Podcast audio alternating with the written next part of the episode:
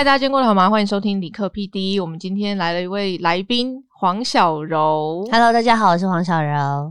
我之前看到黄小柔都是在康熙来了，她去参加很多很多的节目，久哎、然后之后她好像就去结婚生子了。对对对，四年生三个，哇，你这身体很不错哎，就小得很好。有有有。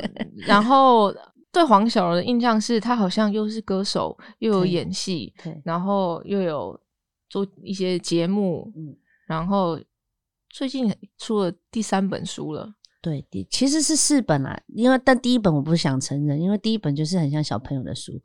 那真的自己创作、自己写是就是这三本这样。你说说看，很像小朋友的书是什么样子的？那时候几岁？那时候我才二十二还二十三，然后那是皇冠出版社，然后他们对我很好，就是有写手，然后我跟他描述一下我就是出国的经验，然后带大家去玩的地方，比较像旅游工具书。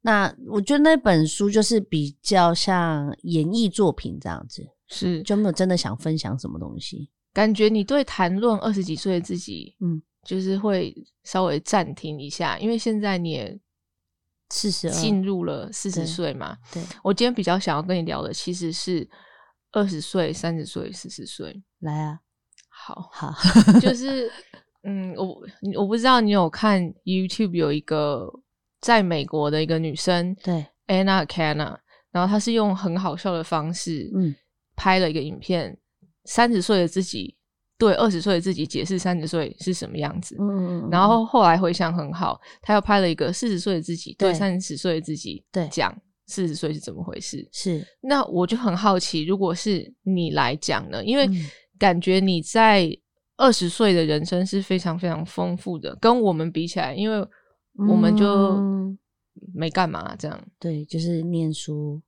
或者是就就也没有那么好像社会的历练啊这些的。我二十二十岁这十二十出头这十年确实蛮疯癫的耶，你会你会现在想起来会有点我很庆幸那时候疯癫，不然我现在绝对不可能，而且我也不敢。你会想要回去，会怀念吗？二十岁的时候会怀念啊，会去会去，比如说二十几岁朋友的闺蜜还在我身边，我们只要每次把酒言欢的时候，在聊都会觉得哇塞，以前真的好敢哦，现在就不敢了。你要不要说说看，二十岁什么东西让你觉得就比如说倒抽一口气？倒抽一口气哦。比如说我们在华山那时候还没有真的到很很多人爆炸多人，但那是刚开始的时候，然后我们就嗯大家也没什么钱嘛，所以就买买那个很便宜的那个那个 whisky，然后就又买可乐又买啤酒，然后就坐在那个路边喝一喝，然后就倒立，喝一喝或者是在那边做瑜伽动作。或者在那边喝一喝，就会开始疯疯癫癫的这样子，就很青春、很青春的那一种。嗯，对，那你觉得你二十岁的时候，比如说好了，二十九岁是一个一个最后二十二十到二十九岁的过程之中，你知道你自己在干嘛吗？二十到二九哦，呃，二五前知道，二五到二九，呃，其实我中间有断片呢。我我二十二十六到二十八、二十九左右的，有些朋友、有些故事、有些回忆，我是断片，因为那时候我在服用忧郁症的药，是重度忧郁，所以它导致我很多东西是记不起来的。那你说你二十五岁之前算是有目标是什么样？是你知道你，比如说三十岁的时候要干嘛，所以往那边走。没有都没有。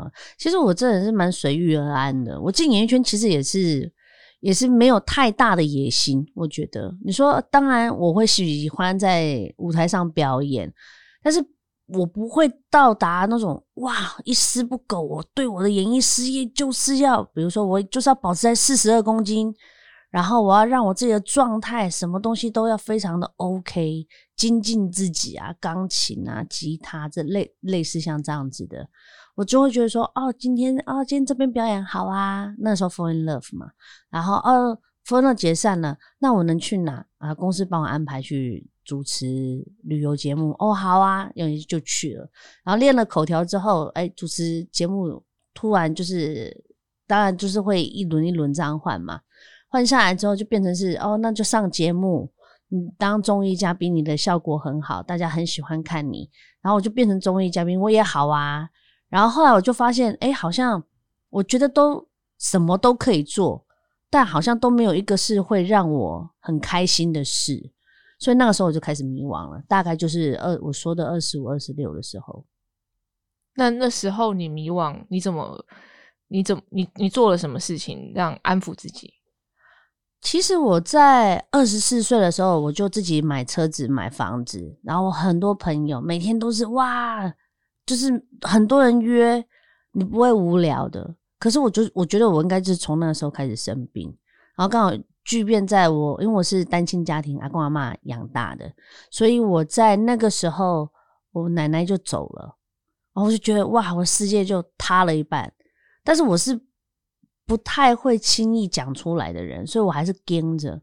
然后到二十五岁的时候，我的经纪人兼我很好很好的姐妹，她发现我不太对劲，然后她就骗我去去看，因为我不可能去医院啊。她跟我说她呃出外景，然后后来她就带我去把我骗去，她帮我挂了号。他就说：“哎，你等一下，就是我们要要实境的哦，哈，所以你就进去，机器都叫就实境的啊，你就是坐在那边，你就等，你就等医生跟你讲，然后我们就整个结束这样这个疗程。所以我没有完，因为我很相信他，所以我完全没什么防备。然后我就哦，好啊，好啊，然后我就真的就坐在那边挂号，挂完号我就一个长廊，然后我旁边坐两三个，就是也是看诊候诊的病人，然后其中一个就是一直在打自己，一直打，一直打，一直打。”然后另外一个就是一直对空气讲话，然后另外一个就是可能一直抠，一直抠摸啊摸这样子。那我就心想说，哇塞，他们病好重，怎么会这样？然后我想，我那时候还在审视说，对啊，真的精神病。我想，我就那时候我以为有在拍，所以我就一直在演啊，这怎么这样子？然后后来进去的时候，医生就让你做一些报告嘛，简单的报告，然后你的你的身心灵的检测什么的。然后后来检测出来，我是里面最严重的。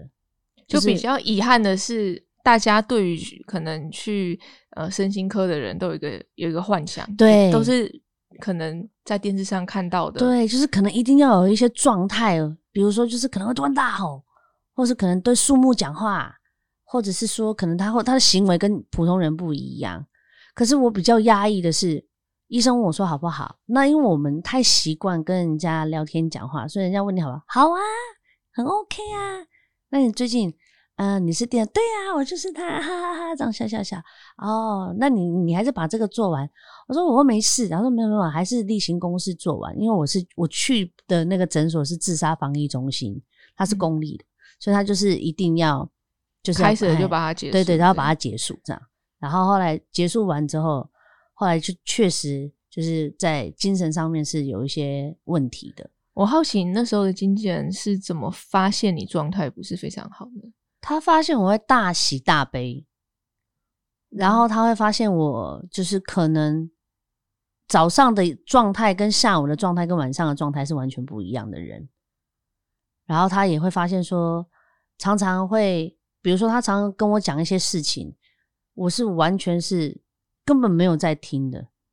我跟人也不在这边，就无法专心，无法专心。然后，但是就是那时候的睡眠怎么样？睡眠，嗯，每天基本上就是喝酒啊。但我那时候还没用药，因为我不相信我生病，所以我抗拒吃药。然后后来是就是转重诊之后，就是连他是必须每个月都要回去复诊的那一种，才开始再开始服用。因为我觉得好像真的。有一我自己都没办法招架了啦，因为那个反扑蛮大的。除了用药之外，你有去找呃心理师？那时候没有那么流行诶，没有。嗯，那时候就是只有最多只有医生，然后他们会转借给其他的心理师。可是那个时候心理师又不是像现在这么舒服啊，你可能可能很私密的可以私约或什么，他就是一个诊疗间，你一进去，你怎么了？今天会比较好吗？来，你看桌上的这个图案。你现在看这个颜色是什么感觉？或者啊，你看到这个小鸟，你有什么想法？然后你就会觉得说，嗯，怎么好像感觉像游戏的样子，就让我非常排斥。应该是有蛮蛮多蛮多派别的啦。对对对对，对我也我也有去过那种哎，这是什么意思？这样，我有嗯整场没跟我讲一句话，他的去了两次，我不知道到底发生什么事，我第三次我就不去了，贵吗？都不便宜，，对啊，都不便宜。对啊，就很贵啊。然后那个时候我又，我那个时候应该是说那时候在心理的这个部分是没有很被重视的，大家都觉得这个是正常的压力。然后那个时候吃药，我也觉得我自己怎么可能会病到要吃药这件事，我没有告诉任何的人，除了我身边比较好的工作朋友知道之外，其实都没有人晓得。你说的药是帮助睡眠的药吗？还百是忧解，哦，然后是抗忧郁解的药，呃解忧的。然后我没有吃安眠药，因为我是会喝酒的人，我是酗酒的人，所以我就不敢吃太多药。因为我有一次很夸张，我就我就记得我那一天是坐在这个客厅，可是过了一天，我不知道我去哪里，我还是坐在这个客厅。可是我当天做了很多事，然后你自己都不知道不，知道。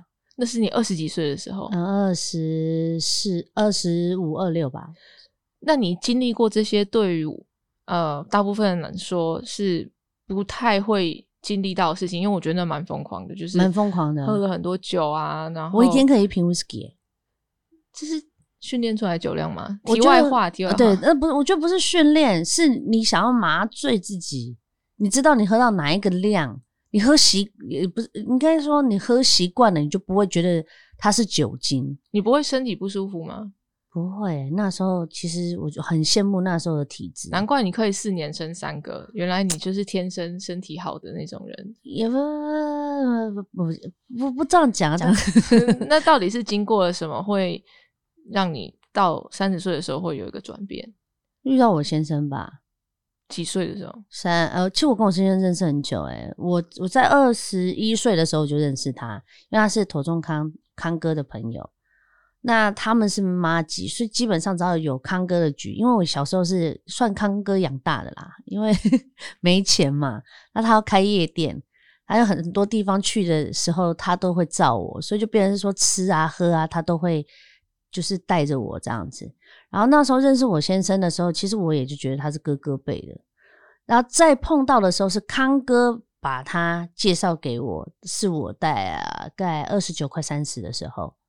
然后那个时候我比较好一点，没有那么那么就是锵锵的这样子。然后后来才慢慢的，我快花了快半年时间才接受我先生可以当我约会的对象。然后约会完之后，我才发现，哎，北拜哦，然后就在一起之后，他就慢慢的在改变我整个人生。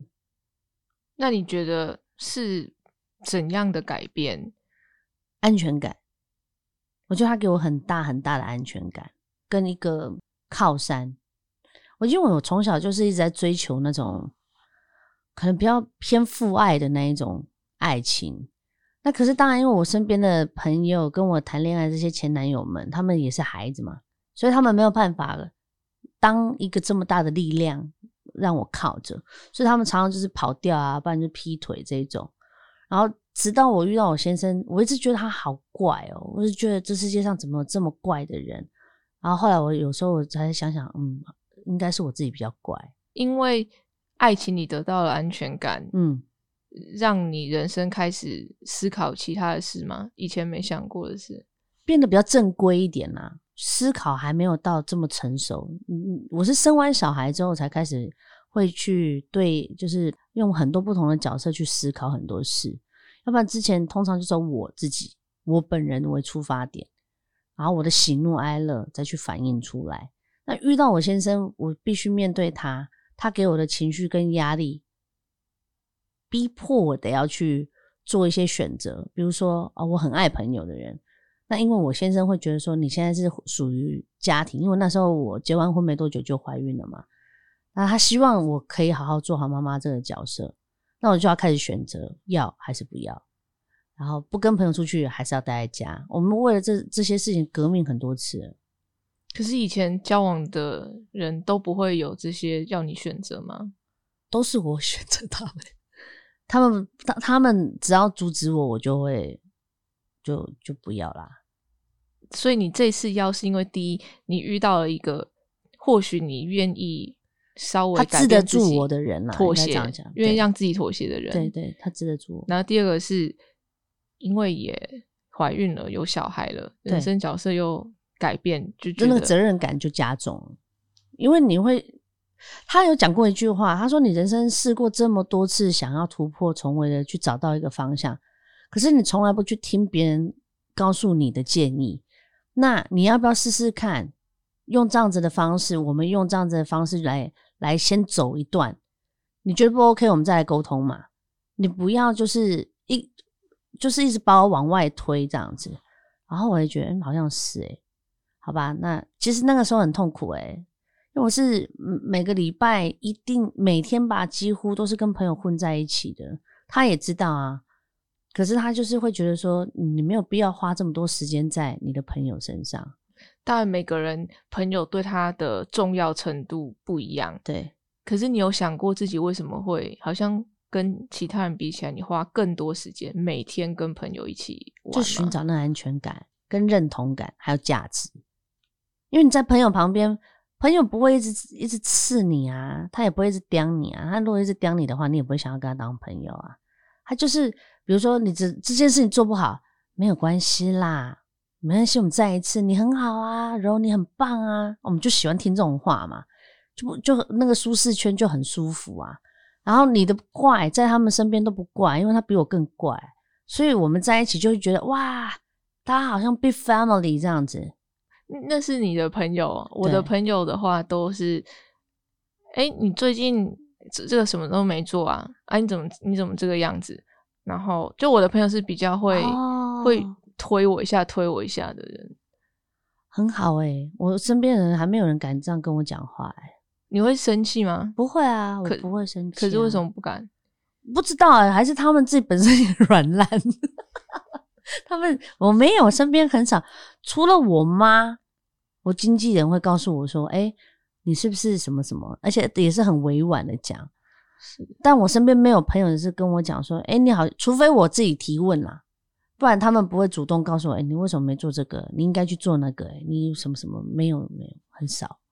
我我身边刚好朋友都是大部分都是会叫我做事，或者是检讨我的，检讨你，就是哎、把你叫来检讨。就是淡淡的聊天。哎、哦你怎么又胖了？你 最近是不是就是又吃的不营养？晚上是不是又偷吃东西了？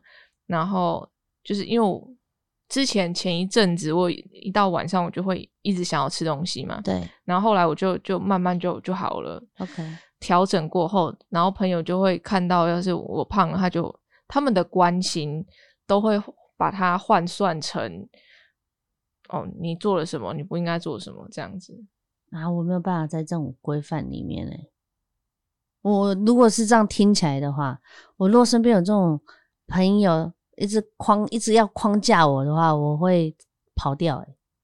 因为我刚刚听你讲说，你先生说你你一直以来都是自己要尝试做什么东西，做什么对对对东西，对我觉得那是对我来讲蛮厉害的事情。嗯，因为我会因为附近很的人给我非常多的建议，嗯嗯嗯嗯然后让我去，有的时候啦，嗯嗯，现在比较少了，就怀疑我现在难道我我想做这件事情是不对的吗？嗯，我也有过啊。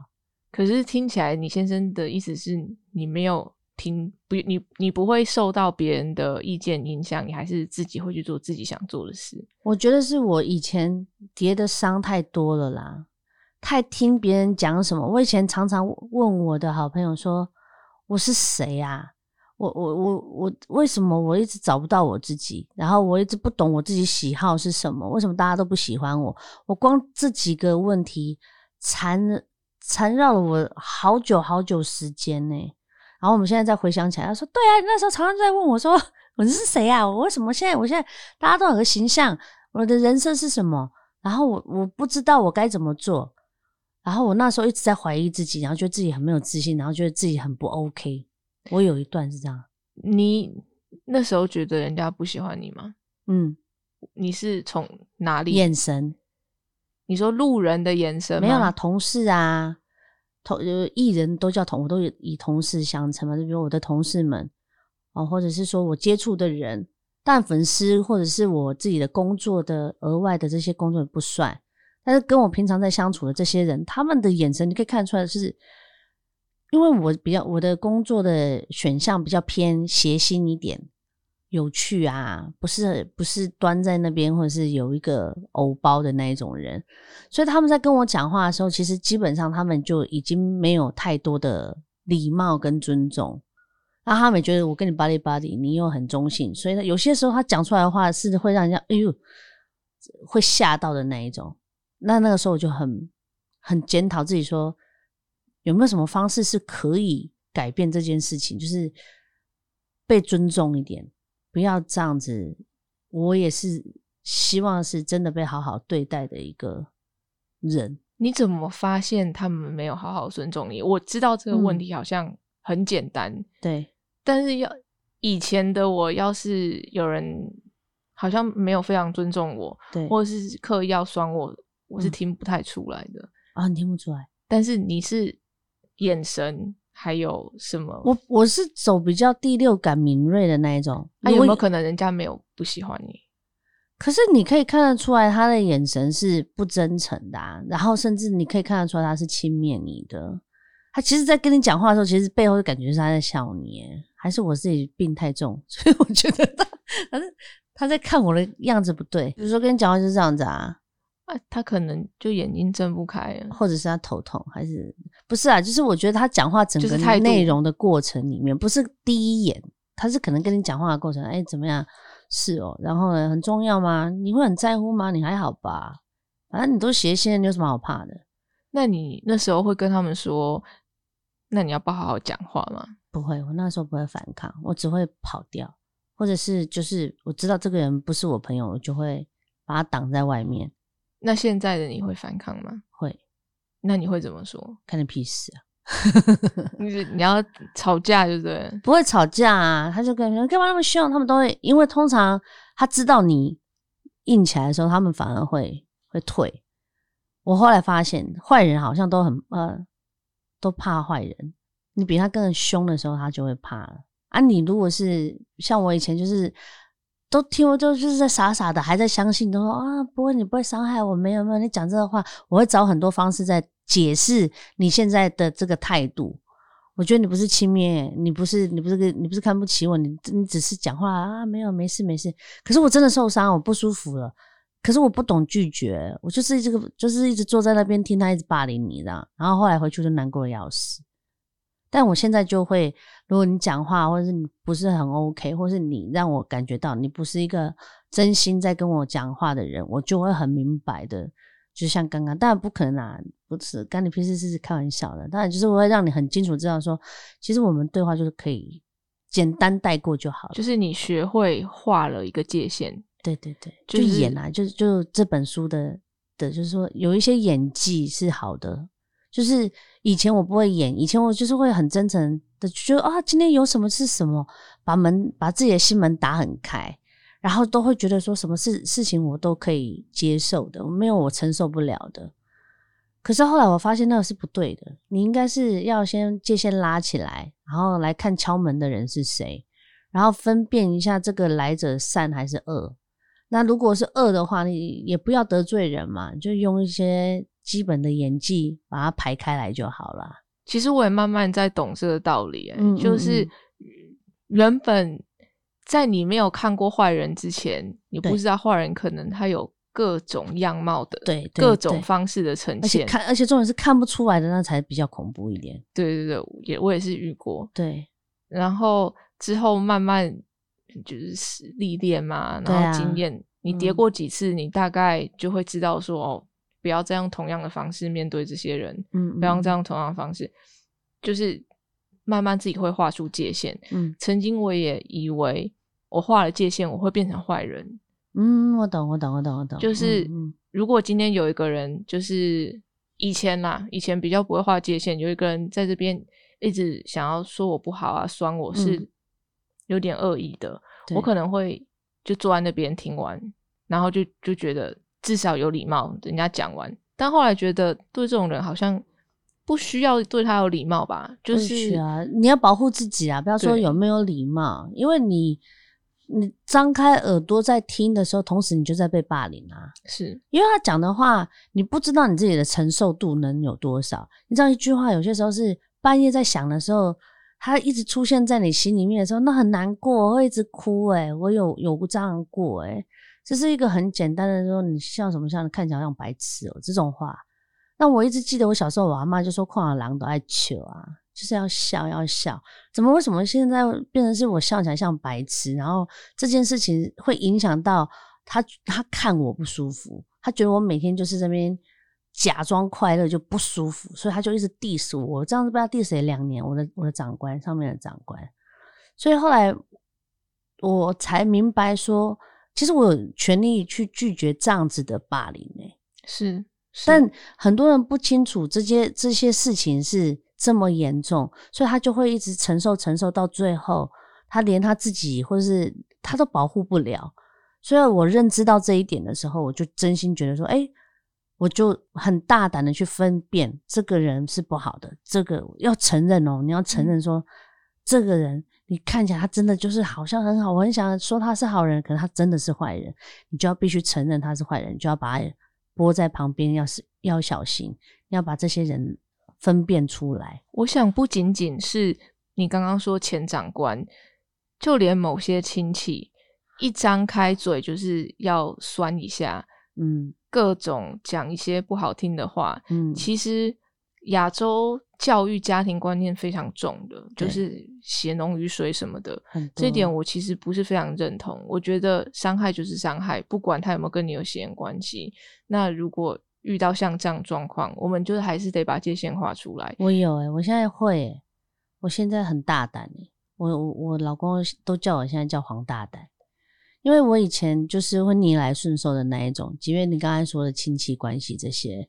那他们是你从小到大这么好的长辈跟这么好的亲亲人，我觉得，所以他们讲一些话，我应该我觉得那个都是理所当然的时候，我后来才发现，哦，那个都是一些不好的反应跟跟引导。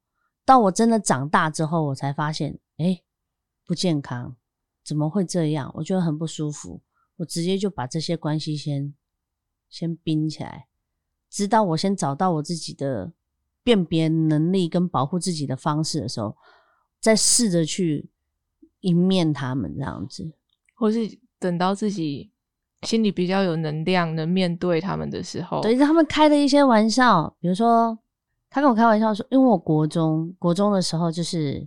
我们学学校已经有校队啊，校队已经有学长，学长就很帅啊。我们就是一定会在那边看着学长跑步。那时候情窦初开，觉得哇，好帅啊这样子。然后传传情书啦，然后可能当然就是会有初吻什么的。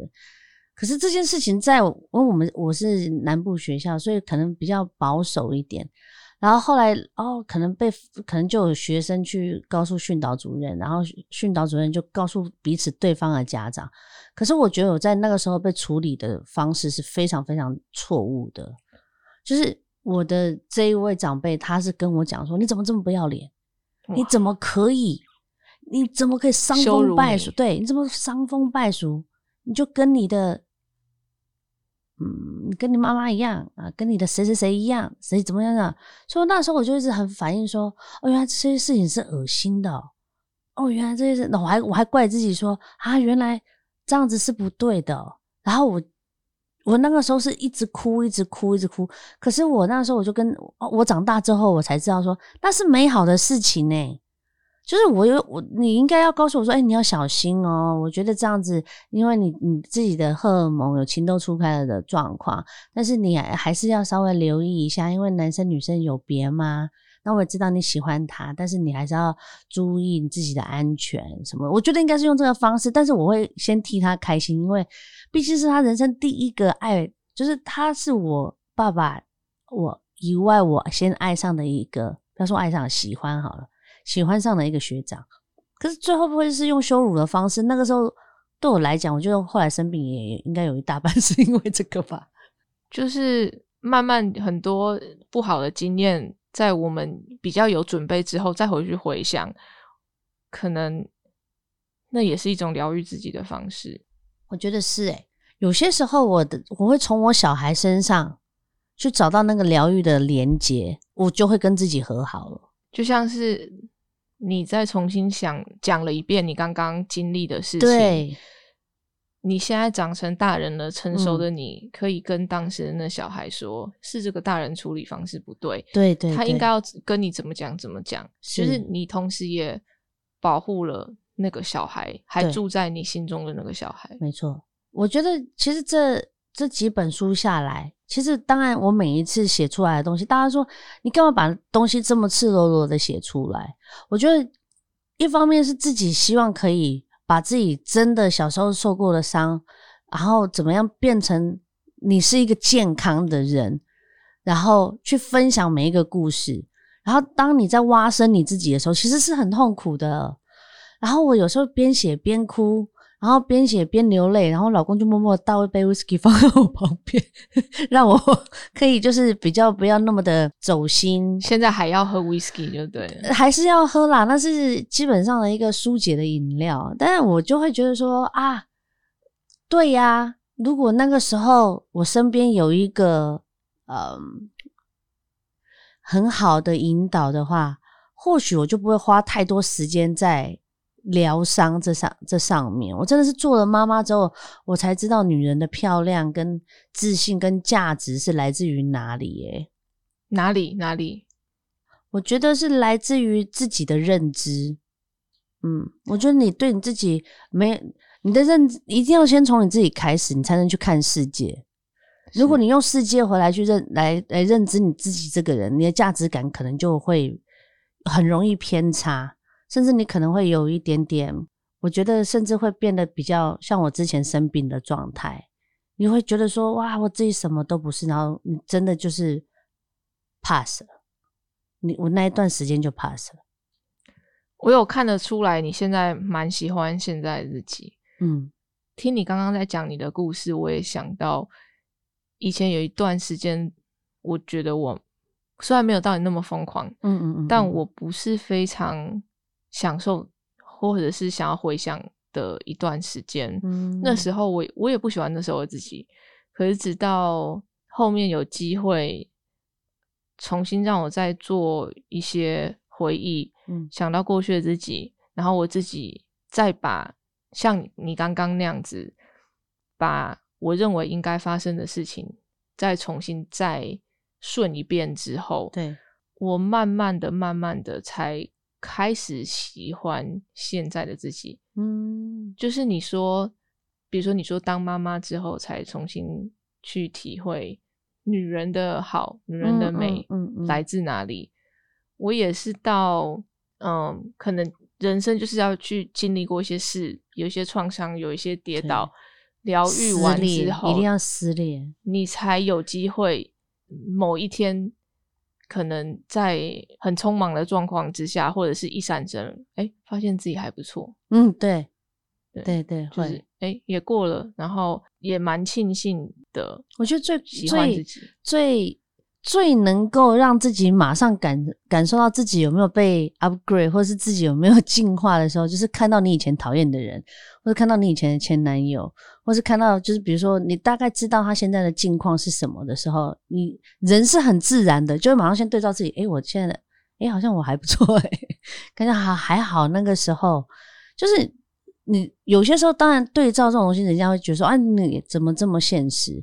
可是不是跟别人比，是跟自己比。我自己跟自己在那个时候比起来，哇，进步好多、哦！天啊，我我死，我那是死爬活爬爬出来，爬出那个坑，然后出来之后，哇，大概还要再休息个半年，然后元气才恢复之后，才开始在真正做自己想要做的事、欸。就是你看着可能当初在那段感情中极力想要生存下来的自己对的那个过程，然后对比现在，就是对历劫归来，然后就觉得哎、我现在好好的活在这边的感觉。就是会觉得说，哇，我那时候到底是发生了什么事情啊？怎么好像是被下符咒，卡在那个那个点卡好久哦，然后甚至会自己伤害自己，你知道吗？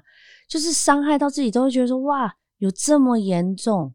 那到底是发生了什么事？可是那时候没有人可以跟我对话，没有人可以跟我讲，因为别人不知道我发生什么事。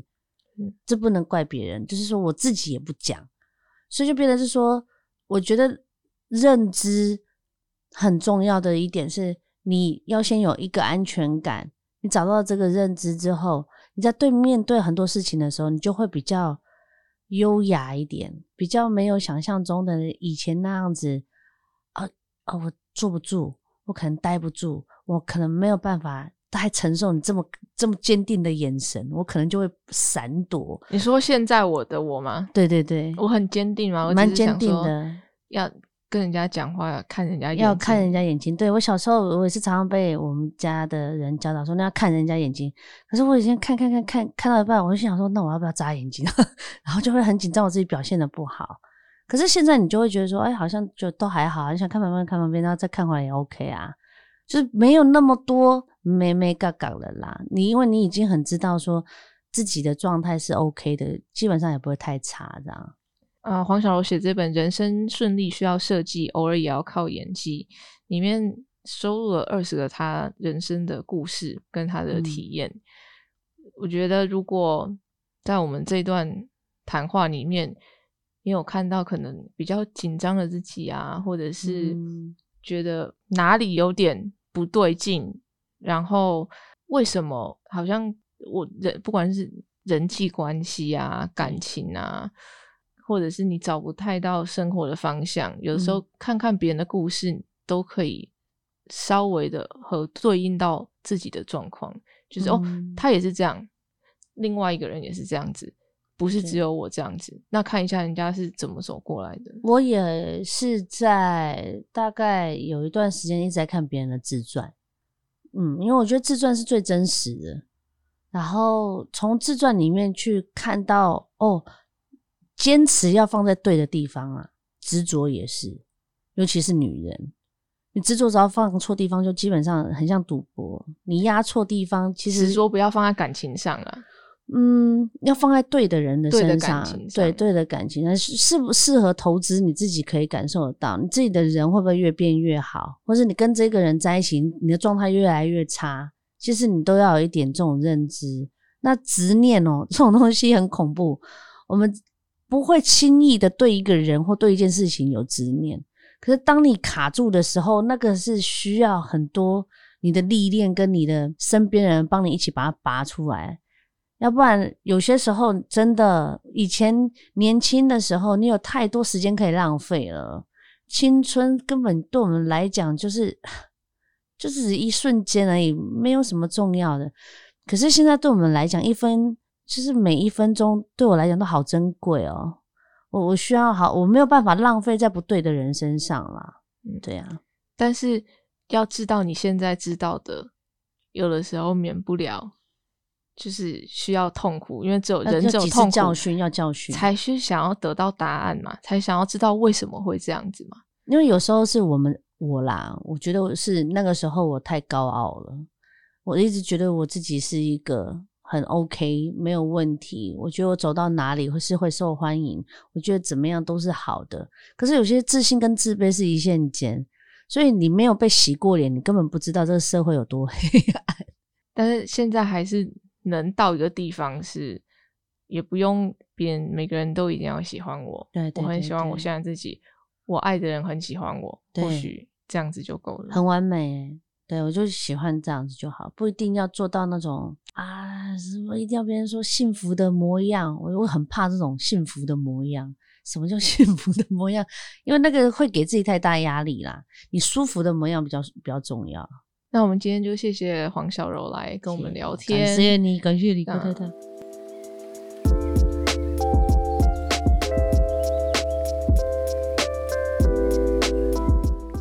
那今天就这样啦，欢迎到 YouTube 或 Podcast 留言跟我分享你们的想法。刚刚听黄小柔讲她的人生故事，你们听了有什么共鸣吗？可也可以一起分享你们的故事在留言里哦。谢谢收听理科 PD，喜欢的朋友们帮我到 Apple Podcast 留言加上五颗星。理科 PD，我们下次见。录完了，耶，谢谢。